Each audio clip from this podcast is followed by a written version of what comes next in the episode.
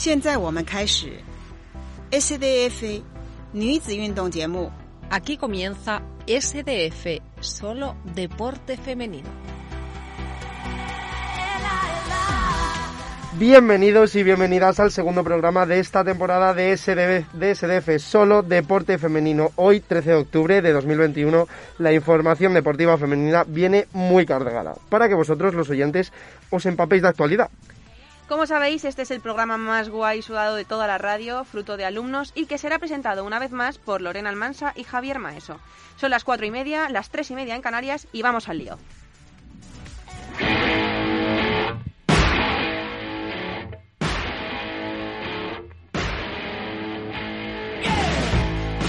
Ahora sí, comenzamos con lo más destacado del deporte femenino en lo referente a la actualidad, porque la número 2 del tenis español arrasa en Indian Wells. Javier Maeso, adelante. Así es, Lorena Paula Badosa busca las semifinales ante una ex número uno del mundo. Cuidado, la tenista española se meterá en semifinales del torneo americano por primera vez si logra la victoria ante la alemana Angelique Kerber. El partido se disputará esta misma noche, no antes de las doce y media. Y la verdad es que bueno, hay muchas esperanzas puestas en Paula, porque aparte de ser la única española que sigue en pie en el torneo, recordemos que Garbiñe Muguruza cayó en primera ronda, es porque también viene de aplastar esta pasada madrugada en los octavos de final a la número 5 del ranking Wicta y actual campeona de Roland Garros, Bravora Krejcikova, que se dice pronto. Además, esta victoria tiene el doble de mérito, porque este año las condiciones de las pistas en Indian Wells son muchísimo más lentas que en ediciones anteriores, lo que implica que las tenistas más exitosas en estas superficies lentas o de tierra, como es el caso de la checa Krejcikova, tengan más ventaja. De hecho, se esperaba que la checa llegase a la final, pero la española se ha encargado de romper ese pronóstico. Bueno, pues desde aquí le deseamos toda la suerte del mundo a nuestra Paula Badosa. Muchísimas gracias, Javi, y desde luego seguro que le va a ir muy bien.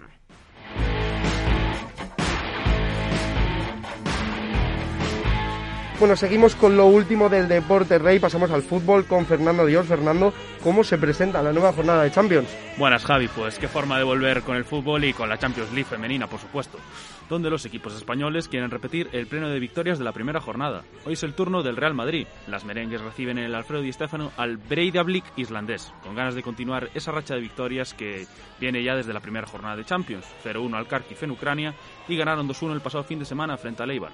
Estos resultados han salvado al técnico David Aznar, que estaba muy cuestionado, al que solo hay que escuchar para saber las ganas que tienen de disfrutar de la Champions en el feudo blanco.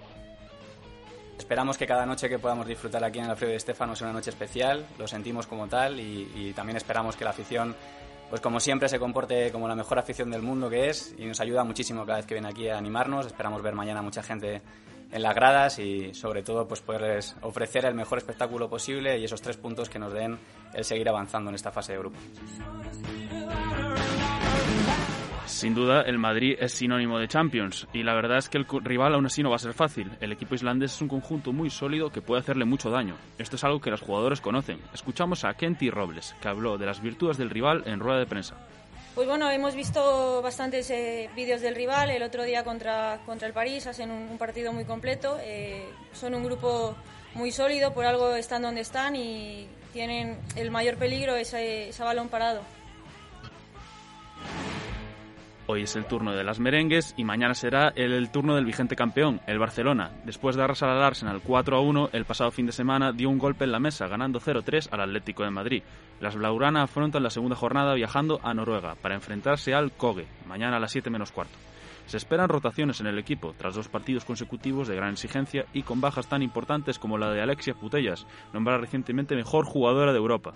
A esto se le suman factores externos que pueden ser traicioneros, algo que sabe el técnico azulgrana Jonathan Giraldez. Le escuchamos. És un camp de artificial, eh, el fred, sabem que, que, que costará, sobre todo... Es un campo de césped artificial. El frío sabemos que costará, sobre todo al inicio del partido. Y debemos salir bien posicionadas con el ritmo de juego que queremos implantar para tener opciones de ganar el partido. Uno de los pilares de la defensa culé está siendo Irene Paredes. La jugadora vasca ha fichado por el Barça este verano procedente del PSG y sin duda se ha adaptado como un guante al esquema culé. Lo que me encuentro es eh, un equipo súper competitivo, eh, intentando mejorar cada detalle y encima que me acogen como si llevase aquí eh, unos, unas cuantas temporadas, así que no me, no me puedo quejar. Por lo que ya solo nos queda desearle tanto a madridistas como a barcelonistas que consigan el pleno de victorias para seguir invictos en esta edición de la Champions League femenina. Y hasta aquí el repaso al panorama futbolístico. Fernando Dios, muchas gracias. Siempre a ti, Javi. Y ahora vamos a ver qué se cuece por el mundo del básquet, pero no sin antes daros una noticia de última hora, una tragedia que conocíamos hace escasos minutos. Carlota Cero, cuéntanos. Pues así es, desgraciadamente, la atleta keniata Agves Yevet Tirop, que cuenta en su historial con doble medalla mundial en 10.000 metros, un cuarto puesto en los Juegos Olímpicos de Tokio, un campeonato del mundo de cross y plus marca mundial de 10 kilómetros en ruta, récord que ostentaba desde hace muy poquito, apenas un mes tras batirlo en Alemania, ha sido encontrada muerta en su domicilio en el Geoyo Marakwet, en Kenia, por varias heridas de arma blanca. La Federación de Atletismo de Kenia alude a un posible caso de violencia machista siendo la misma la primera en informar sobre el suceso. Yeves Tirop tenía tan solo 25 años. La policía de Kenia ya trabaja para investigar las causas de su muerte. Desde aquí mandamos todo nuestro apoyo a sus familiares cercanos.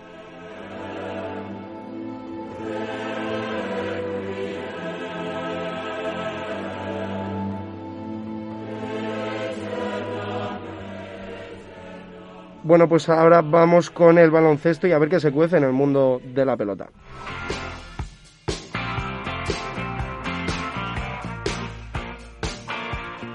Bueno, vamos con el Guernica Basket femenino, el equipo vasco entrenado por Mario López, que se encuentra ante el reto europeo. Carlota Cero, cuéntanos.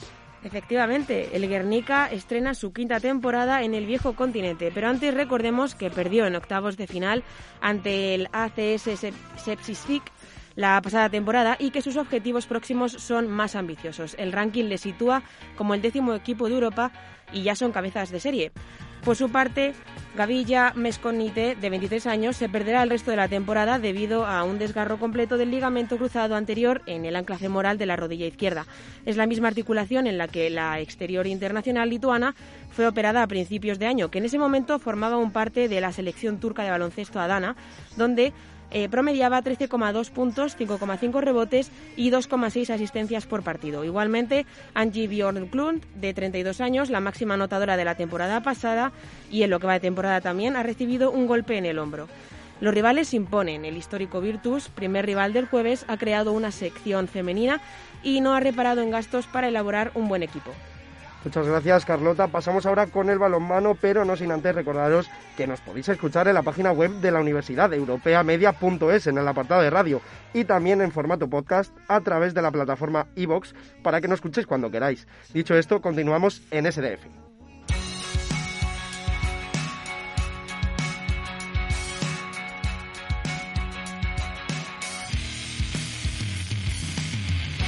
Ahora sí, vamos con el balonmano porque las guerreras nos traen grandes noticias, ¿verdad, Fernando? Hola de nuevo.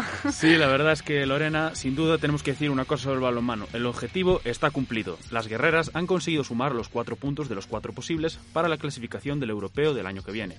Tras vencer 33 a 28 a Eslovenia el pasado miércoles, el domingo la selección viajó al multiusos de paredes para enfrentarse a la selección portuguesa en un partido que tuvo emoción hasta el final.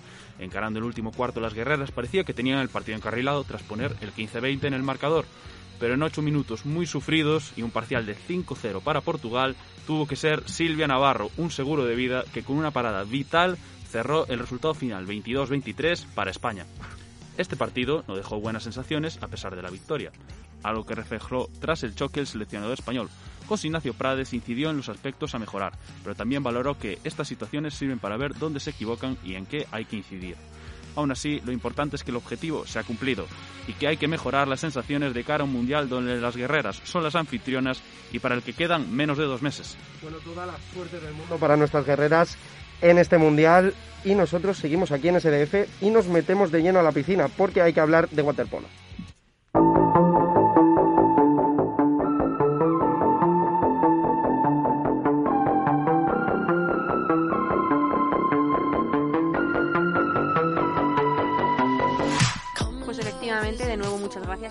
Y como has dicho tú, Javi, nos metemos de lleno en el waterpolo y para abordar este deporte en Mataró se adjudica la Supercopa Femenina entre el Sabadell Sandra. Así es, Lorena. El STM Mataró logró su segunda Supercopa Femenina de waterpolo tras ganar por 8-10 en casa del Astrapul Sabadell en un encuentro en el que el equipo del Maresme fue durante casi todo el partido por delante en el marcador aupadas por una gran defensa y un mayor amplitud de banquillo, con la llegada de las rusas Timofeva y Markots, entre otras, ganaron con autoridad. Por otra parte, el Sabadell, que se encuentra disputando el Mundial Junior, se mostró inferior durante la final. Además, fue precisamente Maika García quien, demasiado lejos de su posición natural durante todo el encuentro, puso el 8-10 definitivo. Muchas gracias, Sandra. Dejamos atrás el agua y nos vamos a secar un poquito, Lorena, porque vamos a pasar a la arena cálida del y playa. I'm losing my self-control. Yeah, you're starting to trickle back in. But I don't wanna fall down the rabbit hole. Bueno, ha habido un rotundo éxito de público y equipos en el Campello Internacional Open de y Playa. Jennifer Severiche, muy buenas. Así es, Javi. El evento deportivo celebrado en la playa del Carrer Lamar consiguió una notable proyección nacional e internacional del municipio turístico. Ambientazo en las gradas, las mejores jugadoras de Europa compitiendo. Objetivo conseguido. El Campello Internacional Open, sexta parada del Madison Beach Volley Tour 2021, se celebró de acuerdo a lo previsto del 30 de septiembre al 3 de octubre, consiguiendo una notable proyección nacional e internacional que explica la implicación en el evento de las concejalías de deporte y turismo que dirige Cristina Palomares y Marisa Navarro respectivamente. La pareja compuesta por Ana Vergara y Tania Moreno en el femenino se subieron a lo más alto del podio tras imponerse a sus contrincantes en la arena, en unas jornadas intensas en deporte y ambiente, con las gradas y los alrededores de las pistas llenas del público que participó en todos los actos de animación programados. Pues muchas gracias Jennifer y ahora pasamos a la gimnasia. Eso estaba mal.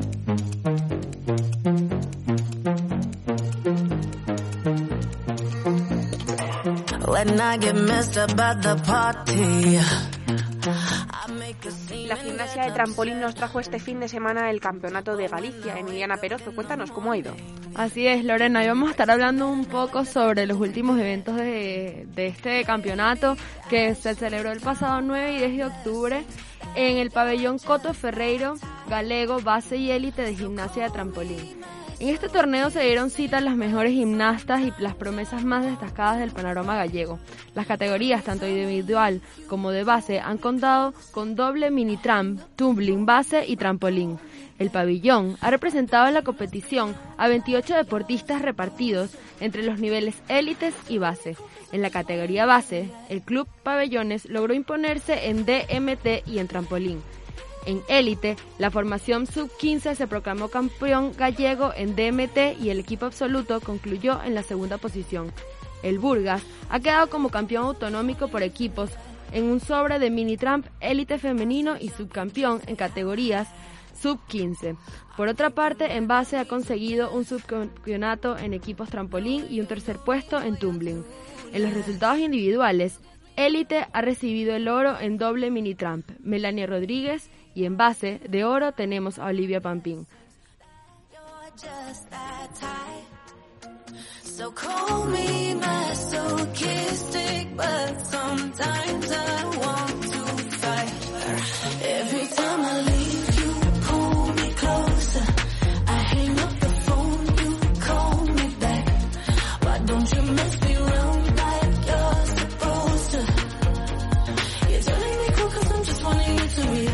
Muchas gracias Emiliana y en SDF seguimos en gimnasia, pero esta vez rítmica.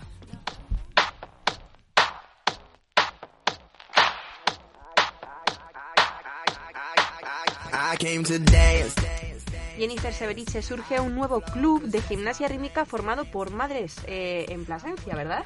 Así es, Lorena. 11 madres de niñas que practican esta disciplina deportiva se han unido para crear un club nuevo, el Club Nashira que está adaptado a la alta competición y evita que las pequeñas tengan que salir fuera de la ciudad para entrenar.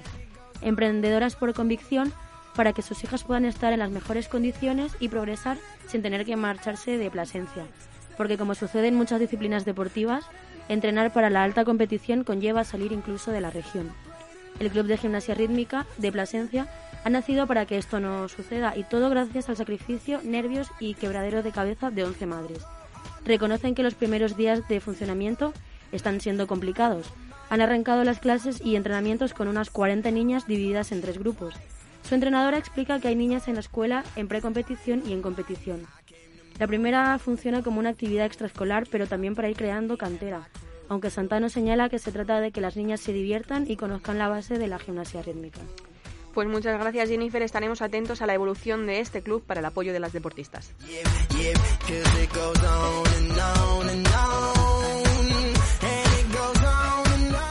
Vamos ahora aquí en SDF al hockey patines que nuestras chicas han empezado a lo grande en el europeo. Carlota López, cuéntanos. Pues exactamente, Javi. España debuta en el europeo femenino contra Italia con un 6 a 0. La selección española, que se campeona, comenzó este martes la primera fase del europeo femenino de Mealda, en Portugal, con una tremenda demostración de fuerza ante Italia. España goleó a las italianas 6 a 0, demostrando su condición de favorita, con permiso de la anfitriona Portugal. Italia había derrotado a Francia por 3 a 0 en la jornada previa, pero desperdició su mejor ocasión cuando falló una falta directa de Laura Vicente con un 0-0 en el marcador. A partir de ahí, España siguió acechando la meta italiana y acorralándolas con una defensa presionante. Era cuestión de tiempo que las españolas acabasen tomando el mando en el marcador. Finalmente fue Marta Borrás quien a los 15 minutos marcó el 1 0 antes del descanso. En la segunda parte se acentuó aún más el dominio de la selección entrenada por Ricard Muñoz, eh, que marcó el 2 a 0 con una jugada de su atrás de la portería. Sara Roces marcó el 3 a 0 y en los últimos cuatro minutos llegaron tres goles más de Sara Roces, ya en los últimos segundos. Recordaros también que España jugará hoy ante Inglaterra su segundo partido y el jueves el más trascendental de la primera fase ante Portugal. Bueno, les deseamos toda la suerte del mundo a nuestras chicas en este europeo y, ¿por qué no?, si pueden dar la sorpresa y llevarse este título.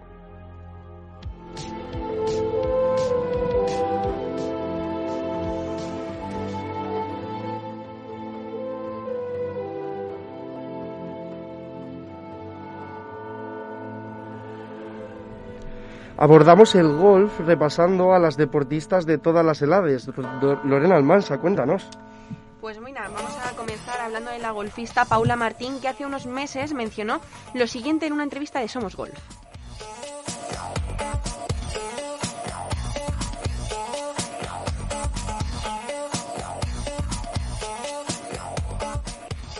La golfista pudo confirmar que en las últimas competiciones no le ha ido nada mal. Y bueno, hoy sí que podemos confirmarlo.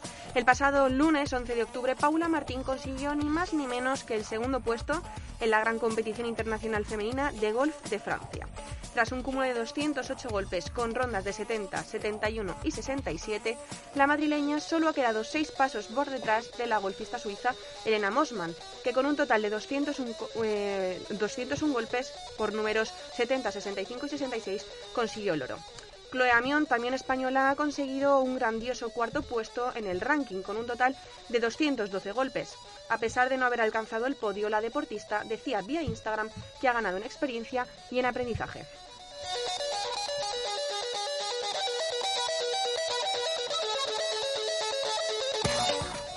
También el equipo de AES Golf de España ha conseguido dos medallas recientes. María Luisa Ruiz y Aurelia Basagoiti han conseguido la plata en el Master Team Championship celebrado en la República Checa. Con más de 65 años y muchas ganas, las madrileñas han conseguido hacer historia. Por si esto fuera poco, la joven de 16 años, eh, Cayetana Fernández, ganó la convocatoria para el prestigioso torneo de categoría sub-16 tras grandes resultados este 2021 con el triunfo individual en el Campeonato de España absoluto y la Copa Federación Riojana Femenina. Y otros además de manera colectiva como integrante de los equipos ganadores en los Campeonatos de España y sub-18 femeninos, entre otros que se note Lorena que tenemos mucho futuro en el golf, tanto femenino como masculino, pero vamos, es que están todas las categorías repletas de futuras estrellas.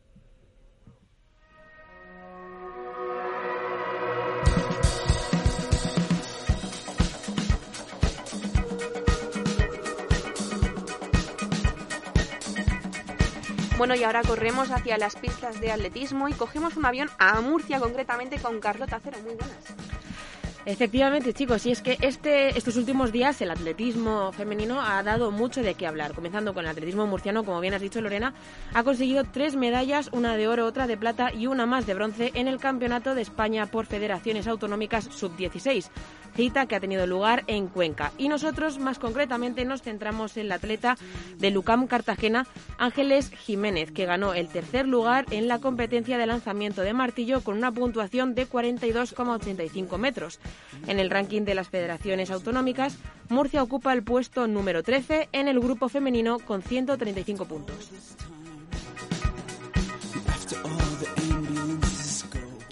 Pasando ahora a Jaén, Esther Guerrero ganó el martes la eh, 33 milla de Otoño Internacional Manuel Pancorvo.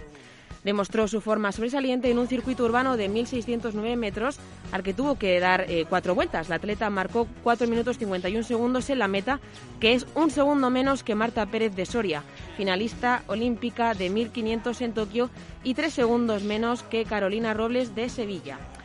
Guerrero ya había ganado el campeonato en Jaén en 2016 y logró su segunda victoria en cuatro días, ya que ganó otras carreras de prestigio en España en la milla Belango el pasado sábado.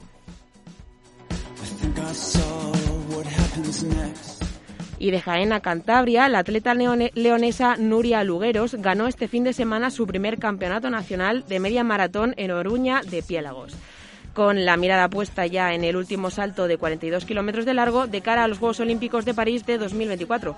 Lugueros, que ya proclamó en su momento, ya se proclamó en su momento reina de los 10 kilómetros en ruta, consiguió un tiempo de 1 hora 45 minutos 16 segundos que ella misma cree que puede ser mejorable y en poco tiempo podrá intentarlo en la prueba que se disputará en Madrid, donde ya logró el triunfo en 2019, precisamente en su estreno en la distancia de los 21.097 metros. Muchas gracias, Carlota. Y ahora, bueno, aquí en SDF toca un poco de épica, así que a cabalgar un poquito.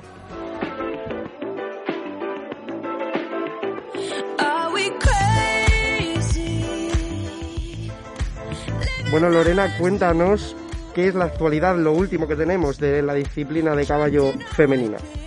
Pues pasamos a lo último en hípica femenina, efectivamente, y es que el sábado 9 de octubre en Vejer de la Frontera, la amazona de origen madrileño Leticia Ortiz consiguió hacerse con la medalla de oro.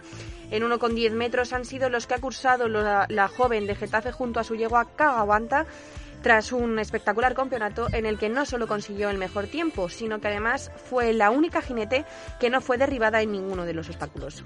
Así, eh, este se ha convertido en su tercer triunfo consecutivo. También, tras un empate y una lucha por el segundo y tercer puesto, la valenciana Isabel Soriano y su yegua Hermión terminaban con el mejor registro, premiado con la plata en un campeonato de España.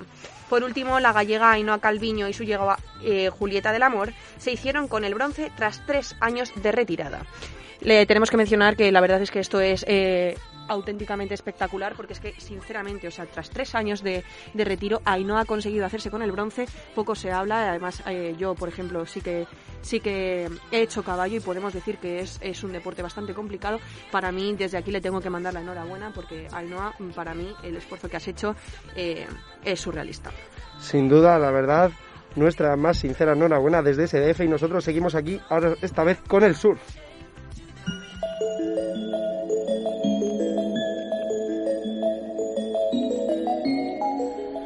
Bueno, Paula, muy buenas tardes. Cuéntanos por qué las surfistas españolas tienen mucho que decir entre las mejores del mundo. Buenas tardes, Javi. Así es, hoy me toca hablar de Ariane Ochoa, surfista vasca, que tras una larga lesión eh, actualmente está siendo una de las sorpresas de las Challenger Series de la World Surf League que se están disputando estos días.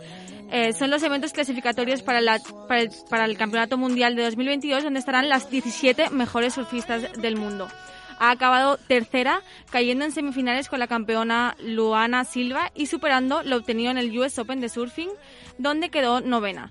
Con los 6.500 puntos obtenidos, la surfista vasca ha escalado 19 posiciones en el ranking general para situarse en quinta posición. Para terminar, eh, los, los ganadores de los eh, Red Bull Big Waves Awards, es decir, los surfistas que han realizado las olas más gigantes de 2021 y de sus correspondientes 300.000 euros de premio, se anunciarán el 29 de octubre en una gala. Y ya tenemos a las afortunadas que han sido eh, nominadas.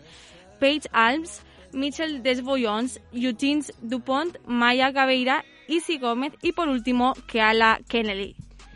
Bueno, pues desde aquí muchísima suerte a todas estas nominadas. Eh, desde luego también tenemos que decir que eh, el, surf femenino eh, nunca se ha quedado atrás, siempre va en aumento, cada vez tendrá más expectación debido al talento de nuestras surfistas.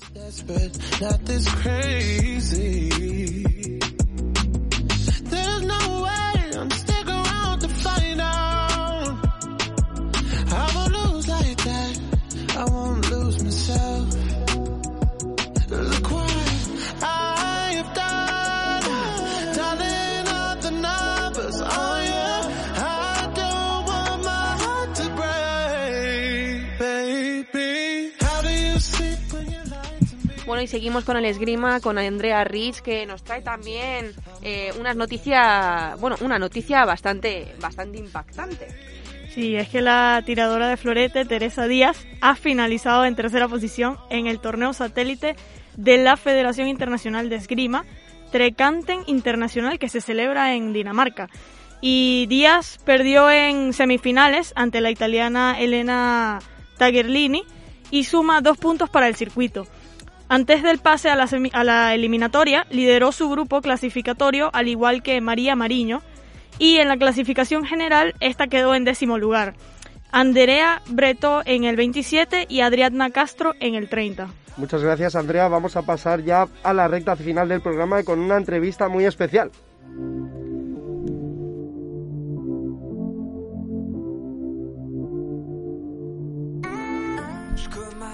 Bueno, pues aprovechando que este fin de semana ha finalizado el Campeonato de España de karting, para acabar bien el programa de hoy tenemos una entrevista exclusiva con una de las grandes promesas del motor. Nos acompaña María Ramos. Muy buenas, María. Buenas, ¿qué tal? ¿Qué tal? Aquí estamos. No, no nos quejamos, la verdad. Se os ve muy bien. Mm, bueno, María, nos gustaría que nos comentaras un poquito ¿no? lo que piensas acerca de la cobertura de los medios de comunicación ¿no? en, la, en relación con tu deporte, la importancia que se le da, etcétera, y, si piensas que, bueno, que se le da suficiente importancia o bueno, pues eh, en los últimos años sí que es cierto que se le está empezando a dar más importancia. Hace hasta este año el patrocinador oficial era la liga, de fútbol, entonces bueno, todas las carreras se emitían en directo en los canales de la liga, pero no terminaba de, llegar. Este año se ha metido un patrocinador muy importante que es Finetwork, lleva prácticamente todos los deportes y todos los deportistas españoles eh, a nivel pues eh, a niveles pues como Fernando Alonso por hmm. ejemplo la selección española de fútbol. Y entonces ha metido muchos medios. Esto qué quiere decir que se ha metido también por de por medio un medio de comunicación que se llama Soy Motor. Eh, y entonces tenemos comentaristas profesionales que, que, bueno le dan más vidilla a, todo esto. Pero sí que es cierto que hace falta más porque me puedo apostar un brazo que vosotros no habéis visto una carrera de karting en vuestra vida.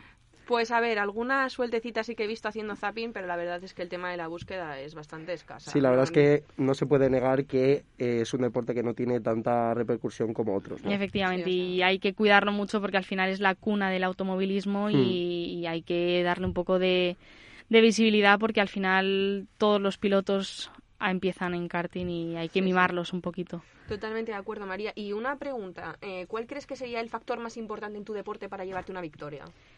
Bueno, pues eh, lo primero es el estado físico del piloto, pero también es muy importante el físico, eh, el físico, perdón, y el mental. Eh, la, parte mental es imprescindible y hay que trabajarla mucho. Hay que saber cuándo hay que hacer unas cosas y cuándo hay que hacer otras. Hay que fijarse mucho sobre todo en eso y es imprescindible. Creo que en cualquier deporte y en cualquier sector de tu vida, tanto profesional como personal, ¿no?